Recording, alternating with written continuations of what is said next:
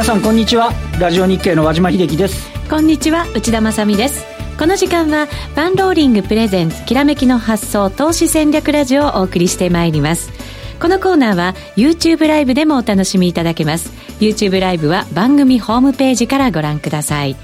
さて現在の日経平均株価は38円高トピックスは11ポイント高。そして為替に関しては112円90銭台となっています。まあこじっかりの展開です。ね為替がね少し13に肉薄するような午前中もその場面あってちょっと日経平均伸びたところありましたけど、えー、今はねそんなでもなくみたいなね、しっかりぐらいのところでの推移ですよね。安心感にはつながっているというところですね。はい。さあこの方は今日の相場どんなふうにご覧になってるんでしょうか。今日のゲスト大岩川源太さんです。こんにちは、はい、どうも源太です。こんにちは。よろしくお願いします。ますまあ底堅い感じですけどいや強いですよあ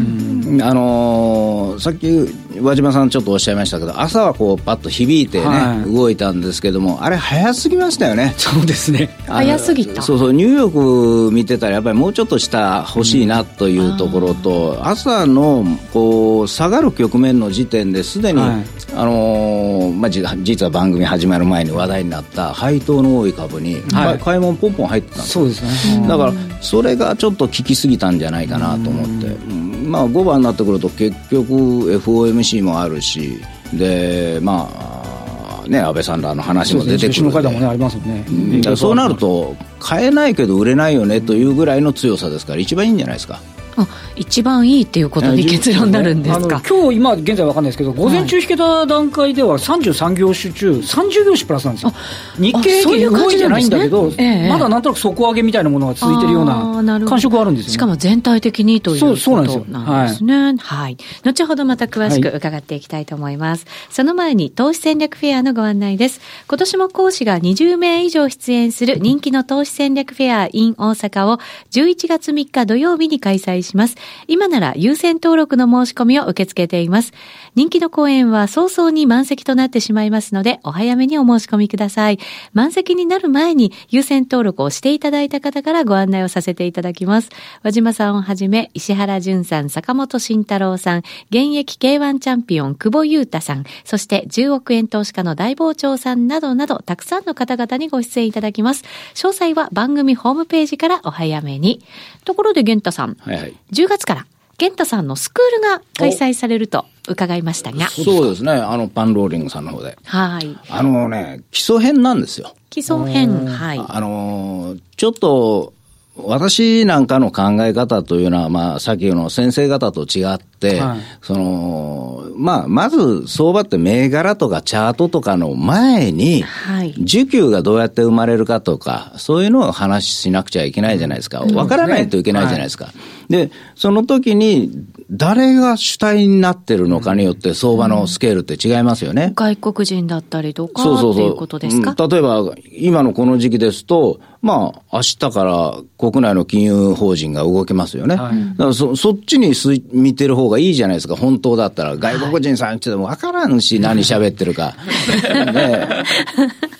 だからまあそういうんで基礎編をちょっと、回収体別のの、まあ基礎編と、あとは時間。うん取引の時間とかってことですか？いつどういう注文が出てくるかって全部あるんですよ。はい、だからそういうのを知って何月にどういうことがあってな、な、第何週はどういうことになるという元々の基礎の癖を覚えて、そこからチャートなり、新しいことをどんどん合わせていくと、効率が良くなるんですよ。うん、だから一番その需給のいいところで買ってっていうことができるようになるってことですよね。そうですね。だって次にね、あの、まあ、例えばですよ、まあそんなに力あると思わないけど、う、うっちがちが、ね、内田さんがパーッと私が買った後買いに来ても、来てもこの人がいいと思わないと、やっぱ買わないでしょ。うん人気投票だみたいなね。まあ、美人投票一人しかいないんで、まあ、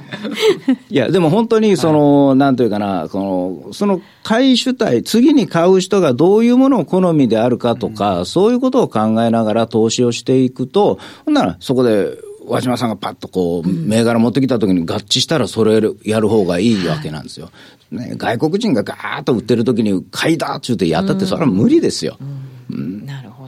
そういう主体を見ておくと流れもよくわかるし、全体像も分かってくるということになるわけですね。うんはい、えー、そのスクール、ゲンタの上昇投資家スクール、日本株を動かす主体者の行動パターンというタイトルです。えー、10月からスタートとなります。オンラインでのスクールとなります。9月29日土曜日には体験会を兼ねまして、年末相場の攻め方と来年の投資カレンダーの作り方というセミナーも開催されるということです。ここではどんなことが学べるんですか？ここではね、はい、えー、一番旬な、えー、銘柄選別の仕方。うんまあ、こういうものに行くんだよということをね、これなかなか、なかなかかっこいい話ですよ。そうですか。うん、秋相場にもなんかね、すぐに役立ちそうな感じがします、ね、いや、それと投資カレンダーがもう来年から発売さ、ね、しないことになって。そうなんですそうなんですよ。あのー、で、それがあるんで、まあ、こう自分で投資カレンダーができるようになるように、それの作り方の基礎だけ、ちょっと1年分ぐらいをこうやろうかなと。そこにも需給なんかがね、関わってきそうですよね。だからその時に喋りすぎちゃうと、あの、また次の、あの、自分の講演が大変になるんだけど。玄太さん喋っちゃうだろうな。なんでだ。でも、まあ、とにかく、その、そのさっき言った旬の今こういうものを見るべきだという話をするのも実は投資カレンダーに基づいた投資カレンダー的な発想で、実はまあ自分らが教えようとする需給の中から出てくるものなんですよ。これはなかなか面白いと思いますよ。はい。ぜひぜひご参加いただきたいなと思います。このセミナー、現太の上昇投資家スクールの会員の方は無料ということになります。はい、受講後にスクール会員になられた場合は、受講費がキャッシュバックされるという特典付きでございます。え通常8000円が今日までの早期割引で5000円でで受講することができます。えー、毎年勢いがある年末の相場に向けてとっても楽しみなセミナーでございますので、多くの方にご参加いただきたいと思います。詳しくは番組ホームページまで。それでは早速進めていきましょう。このコーナーは投資専門出版社として投資戦略フェアを主催するパンローリングの提供でお送りします。さて、現在の日経平均株価44円高に変わっています。えー、和島さんに株式市場についてお話を伺います。よろしくお願いします。はい、ます。まあ今ね、今日、今日、権利付き最終って話が出てましたけど、はい、日経平均と先物の差で見ると大体160円ぐらいですかね。うんえー、明日ほっとくとこの分が日経平均の現物の配当分がね、はい、落ちるということと、一方で、あの、今日の引け際ぐらいから配当って、今日権利付きで明日権利落ちるんですけど、実際手にできるのは11月中旬ぐらいなんで、はい、機関投資家とすると、この落ちた分を、うん、あの、現金もらったと見立てて、うんトピックスの、あの、配当込みトピックスを買うっていうね、あの、はい、テクニカル上の需給なんていうのも明日あたりから、今日の引けあたりから発生がしてくるということで、ちょっと需給プレイに、ね、なってくるっていうところ。多少銘柄が変わってくるっていうことになるんですか、ね、それまあ、そこ、あの、底堅さをどこまでっていうところと、あとは、はい、あの、木が変わる、先ほどあの、玄太さんおっしゃってましたけど、あの、ね、年度が変わってくるんで、あの、場合によってはね、国内の法人とかが少し目立って動いてくるような感じになるかもしれませんと。うん、そうすると、じゃあ、一段と底堅い感じになる可能性もある可能性があります。まあ、ただ、あの、えっとですね、えっと、月末までを考えると、ここ9年間で、えっと、最後の5営業日の当落見ると、7杯ぐらいなんですよね。えっ、と、だから、そう、あの、配当落ち前後から、はい、あの、えっ、と、2勝7敗ぐらいです。で、ただし、うん9月末と12月末を比べると、直近の9年間は8勝1敗なんですよ。だから年末にかけては比較的あの強さを見せるという傾向があると。傾向がある。はい。そうですね。ここ数年だとね。はい。あとあの、えっと、目先的なお話をすると、はい、えっと、今日の高値は23,941円。あと59円なんですよ、2万円まで。はい。で、ちなみにあの、昨日まで6連投で、1265円上がってるんですね。はい。だから、えっと、それに今日30円ぐらいだ。だから1300円ぐらいは上がってるんで、まあ、短期的にはね、ちょっと、うん、加熱感も。加熱感もというところがありの、で、あの、先ほど申し上げた通り、どちらかというと225よりも今日もはトピックスの方がやっぱりしっかりしてるような、あの、業種がね、しっかりしてるんで。上昇率も全然違いますね。日経平均がプラス今0.16%で、トピックスはプラス0.71%。そうですね。あのね、これまで225ばっかりが NT 倍率っていう形で強かったですけど、うん、少し、あの、まあ、海外勢の買いが入ってるのかどうか、広範囲にね、あの、動いてきているという部分がありますので、まあ、あの、今日の動きを見ながらね、この年度の後半、明日以降ですね、はい、あの、ちょっと見ていくと。で、あと、これも先ほどあった通り、あの、日米の首脳会談だとか、あのー、FOMC だとかのね、うん、FOMC もね、利上げしたから金利が上がるってもんでもなくて、利上げして打ち取り感出ちゃうかもしれないんでね。そうなんですよね。ねそこやっぱり警戒してる方多いみたいですね。なっちゃうかもしれないし、うん、あの、むしろ、そん、打ち止め感出れば、新興国の通貨が持ち直すかもしれないし、みたいな、なかなかいろんなことをね、ちょっと見極めながらというところかもしれませんよね。はい。玄斗さんは足元の相場。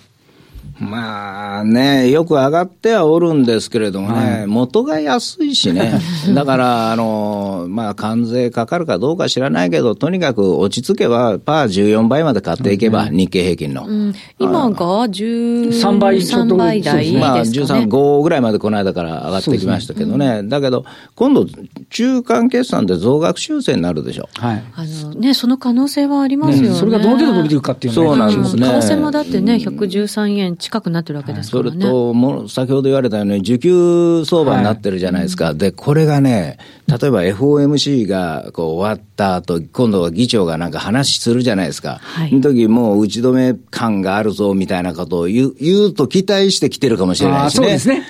だだから、ものすごいこれ微妙なんですよ。そこがまた月替わり入ってくるでしょ。うん、だから、あの、値段が落ちたのを配当落ちになった部分と錯覚する投資家が出てきたり。ね、はいはい、いますね。だから、ものすごく、もう私に聞かないでというぐらいの感じしますよね。3月の時は、その落ち分結構すぐに埋めたとかっていう、ね、すぐ3月の時あの、ビックスショックのさなかでしたからね。3月23日かなんかが引け値ベースの安値だから、はい、あの、もう経過して買ってないかったっていうのはあるんじゃないですかね。だからその後、あんまりこう下げなかったから安心感みたいなものが生まれたっていうのはあるんですか？そうそう。だからそう、安心感というよりか下げ、下げてたから という。なるほど。配当もらえるんだな、みたいな、そんな感じだったんじゃないですか？か今回は配当取りに来てるのもあるし、値段も高いし、はい、さあ、今度はそう、春みたいにいくかどうかっていうことですよ。だからそこを避けたいですよね、投資としたら。そう。3月26日が取引時間中の安値で、ってことはこれもう、配当取り最局面、最終局面ですよね。そうですね。うんはい、そうなるとさっきの和島さんのデータのように、ちょっと9月中は、もしかしたらなかなかでももしかしたらそれがチャンスになるかもしれないって話でもありますね。そうですよね。はい、10月相場がまあどうなっていくかは、この後、玄太さんに 伺っていきたいと思います。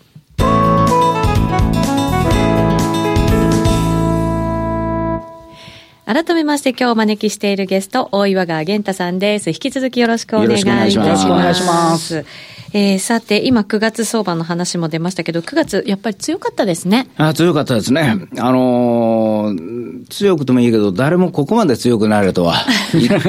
楽しみがなくなるだろうみたいな、そんな気ですよね。しかも足元短期的にぐっと上げてきた感じはね、ねありますからね。で、3連休、3連休があるのに、これだとね、あの、休み明けの時に、なんかぼ、ぼやーっとしちゃって、あの、乗るものがなくなってきますよね。ああ、なるほど。おそういうもんなんですか。そうなんですよ。あの、位置がいきなり違うような錯覚をしちゃうんですよね。うん、だから。休みすぎちゃって。そう、ニューヨーク安いから安いだろうと思ったら18日高いし、25日も今日しっかりしてるし。先週の火曜日は特に驚きましたよね。いろいろ米中の貿易戦争がね、始まろうかっていう時に、寄ったらドーンありましたからね。そうなんですよね。それってだから悪材料に強くなったとか、やっぱりなんかこう、そういうところもあるんだと思うんですけど、需給的なものもあるんですか？いや、まあ当然そういう需給もあるし、その、打たれ強くなったっていうのもあるんでしょうけども、うん、発想が変わっちゃったんだと思うんですよ。発想、う。ん、だから価値観が変わって、で、今まではその、あの、トランプさんが貿易のことでなんか言うぞと、言うぞということは、そんだけ利益が減るぞみたいな形だったんが、利益が減ってもこれぐらいだろうということで、それが片付いてしまうともうあんまり怖くないんで、さっき言ってたパー14倍という計算をし始めた。で、仮に、あの、13倍で意識しながらやったところで1800円の取得株利益が日経平均で出る可能性が高いですからね。はいいやそうなるとね、13倍だけで、えー、2万3400円。うんということになるんで、はい、あのー、そこに向かっていってるんじゃないのというレポートを土日に一生懸命書いたらもう18日になっちゃったという、えー、人を何だと思ってるんだと、この3日間を返せよというふうな日が続いてるわけですよ。で、この3連休で、まあ、1回ぐらいオズだろうと思ったらニューヨークが安くて案の定だなと思ったら今日変わらずでしょ。もう、これね、やっぱり、なぜかな、評論家泣かせですよね、こういう相場っていうのは。確かにね。うん、それぐらい強いです。だけど、投資する目としてみたら、こう FOMC とかうんぬんがあるんで、この26、27、28週な9月のね、はい、ここは、あのー、今の手持ちはあんまり動かしちゃいけないと思うんですよ。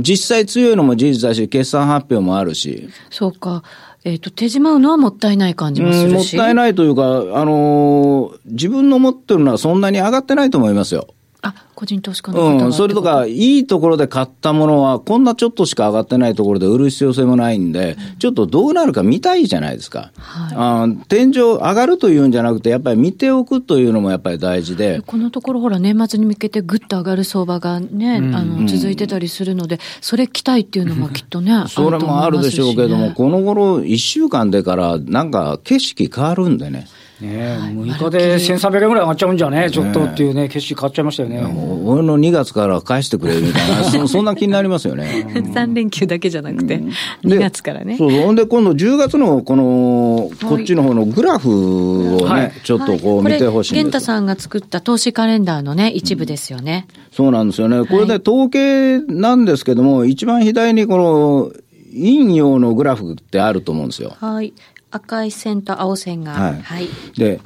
和島さんどうですかね？これ、10月のね、うん、はい、1日っていうことになってくると、一つは、あのー、まあ、バランス型ファンドなんかのこう買いが入りやすいじゃないですか。はい、そうですね。えっと、最近、リスクパリティ投資とかやったら、リバランスの分で売りが来たりするときもあるけど、逆に足りないから今回売ってますから、買いも入ってくるんですよね。ねはい、だから、ここのスタートが、まあ、100となってるところは多分もうちょっと上だと思うんですね。上からスタートして、まあ、一巡してちょっと押すんだけれども、まあ、決算期待で上げかけて、実際決算の分先取りしとって伸びなんだという、うん、そういう形になると思うんですよ。これ、玄太さん、このグラフの見方って、うん、その、上がっていくっていうんだったら、赤の線を例にして見ていけばいいとですよね。プラスになった時は、赤いのを、うん、赤いところは全部プラスになったのを集めた平均が、そういう傾向にあるよっていう。下がる時は、あの、S q に向かって下がってみたいな感じですよね。ああ、なるほど。で、その後から一応決算が、中間決算があるので戻りやすいと。うん、で、その後、まあ実際は良かったり悪かったりで下がってるんですけども、今年、とどう、どうです？トランプさん、勝った方がええの？負けた方がええの？中間選挙。だから11月読めないでしょ、頭。はい。だから、10月中に買うのを手控える動きって出やすいんですよね。うん、だから、このグラフの下の青い線の方の部分が実は上のプラス圏で行われる状況だと思ってほしいんですよ。だから10月の。波自体の形は青い線だけれども、うん、そんなに下はない感じのイメージ、うん、そうなんですね。だから、あの、推しというところで違うものを買いに来る可能性が非常に高いなということですね。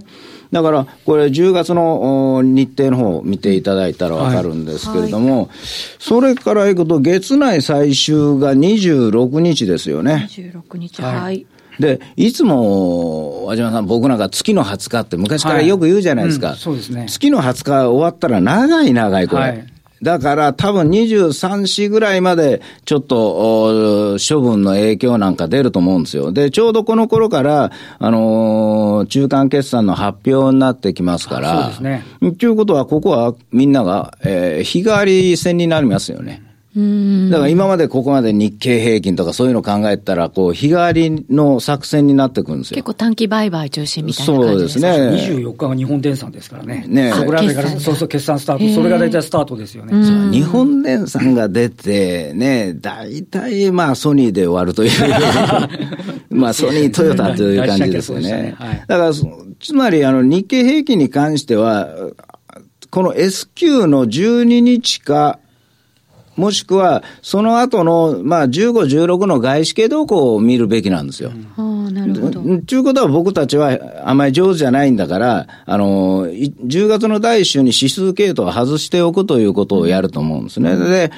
そこでね、あの、1日あたりにね、こうよく見てほしいのは、あの、その銀行の人が後半のプレー、こうしてきますよね。銀行とか損保の人たち、金融の人で9月決算で、まあ3月9月決算で手が出なかった人、手が出なくなってどんだけ日経平均上がったかっていう時に、そうか。高いものをわざわざ買いに行くかどうかですよね。だから ETF とかそういうものだったらまあいいんでしょうけれども、あの、そうじゃない、普通に外国人さんとかね、いっぱい買いはったのに、それをわざわざ助けに植え替えに行くことはまずないんですよ。なんか買いそびれた感ないがあって、そう。買ってっちゃうってことはないんですか、あのね、それ慌てもんちゅうんですよ。まあ、まそこまで一生懸命やんないんですよ。自分が怒られないようにやろうとするじゃないですか。まあ、成績はね、出さなきゃいけませんかね、うん、ある程度、ね、そうそう。だからそこで見るのが、まあ、今度講演会の時でも言おうと思ってたんだけど、うん、その、いわゆるその軽量級というもの、もしくは225に入っていないもので好業績とか、意外に多いんですよ、今。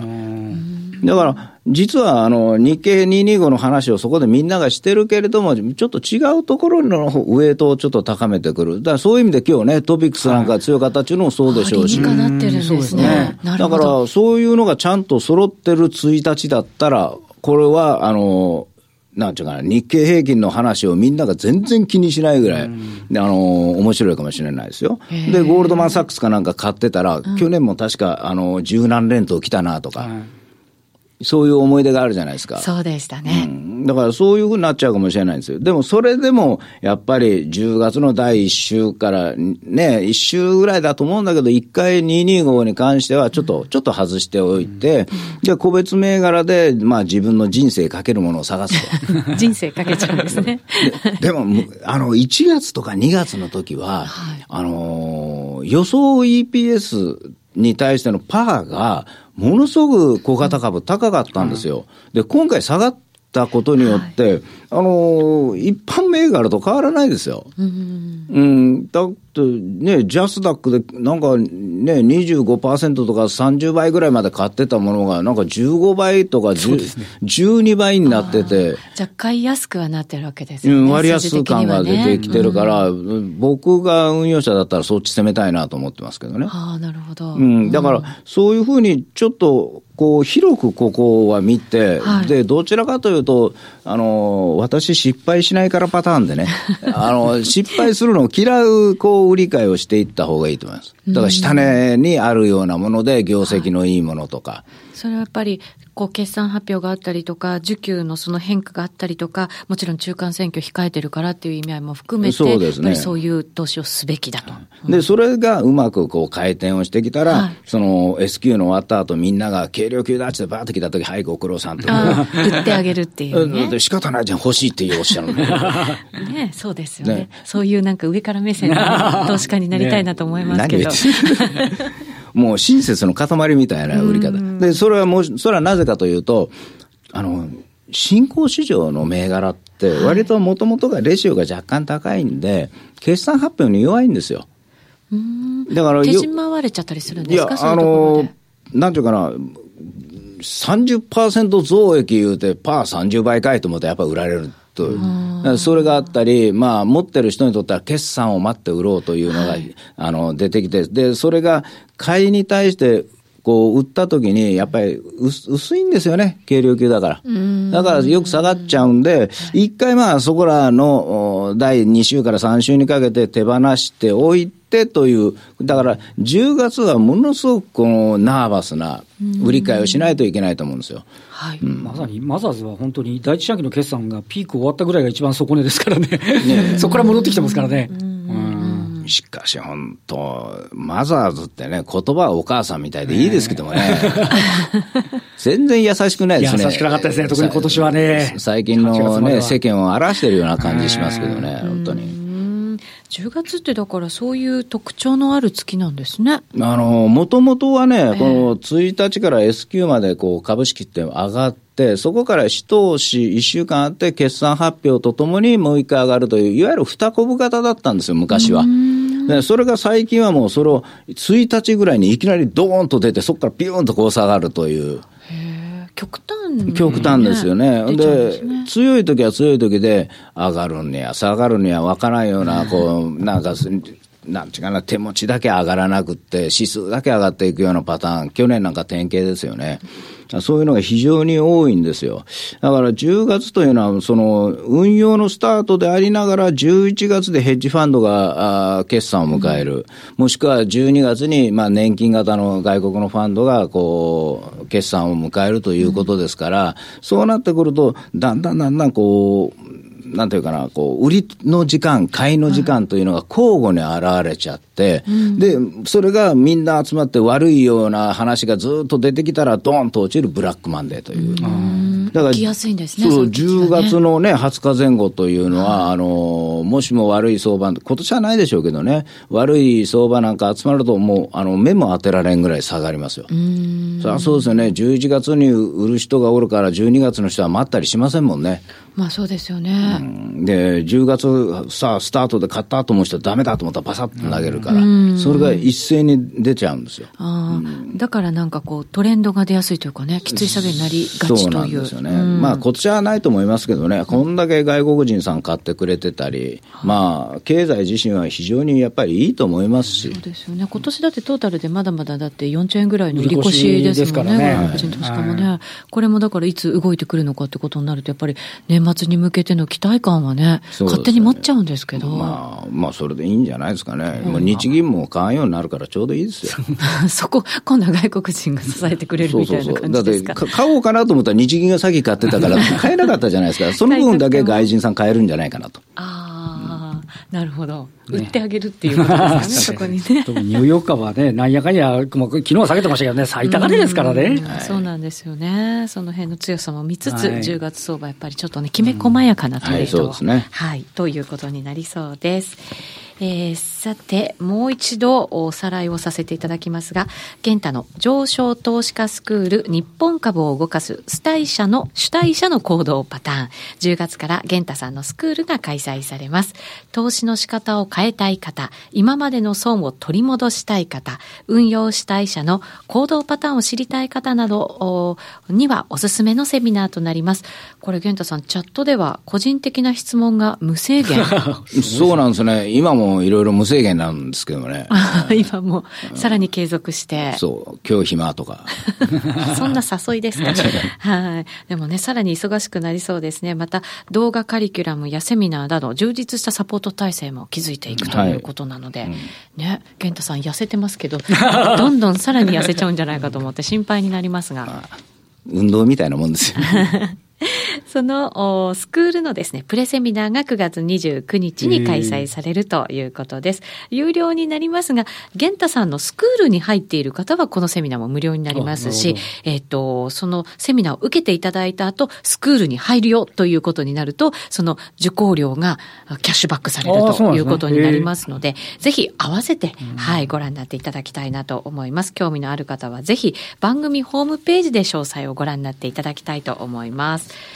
えー、そうするとじゃあ9月末からはちょっと需給的には少しストレスがかかるかもしれない、うん、はい。ね動き的にもストレスがある相場になるかもしれませんけれど10月もちょっと注意しながらということになりますのでね、ね、やっぱり秋相場なんだなっていうそうですね。いよいよちょっと秋めいてきましたね、ね、ようやくね暑さも通過してみたいなね。そうですね。引き続き源太さんにはこの後、えー、YouTube ライブで限定配信させていただくところでお話しいただこうと思ってますので、はい、個別銘柄も出ちゃうんじゃないかなと思いますので、ね、ぜひご覧になっていただきたいと思います。一旦源太さんありがとうございました。ラジオの前の皆さんとはお別れとなります。来週も素敵なゲストをお招きしてお話を伺います。それでは皆さんまた来週。このコーナーは投資専門出版社として投資戦略フェアを主催するパンローリングの提供でお送りしました。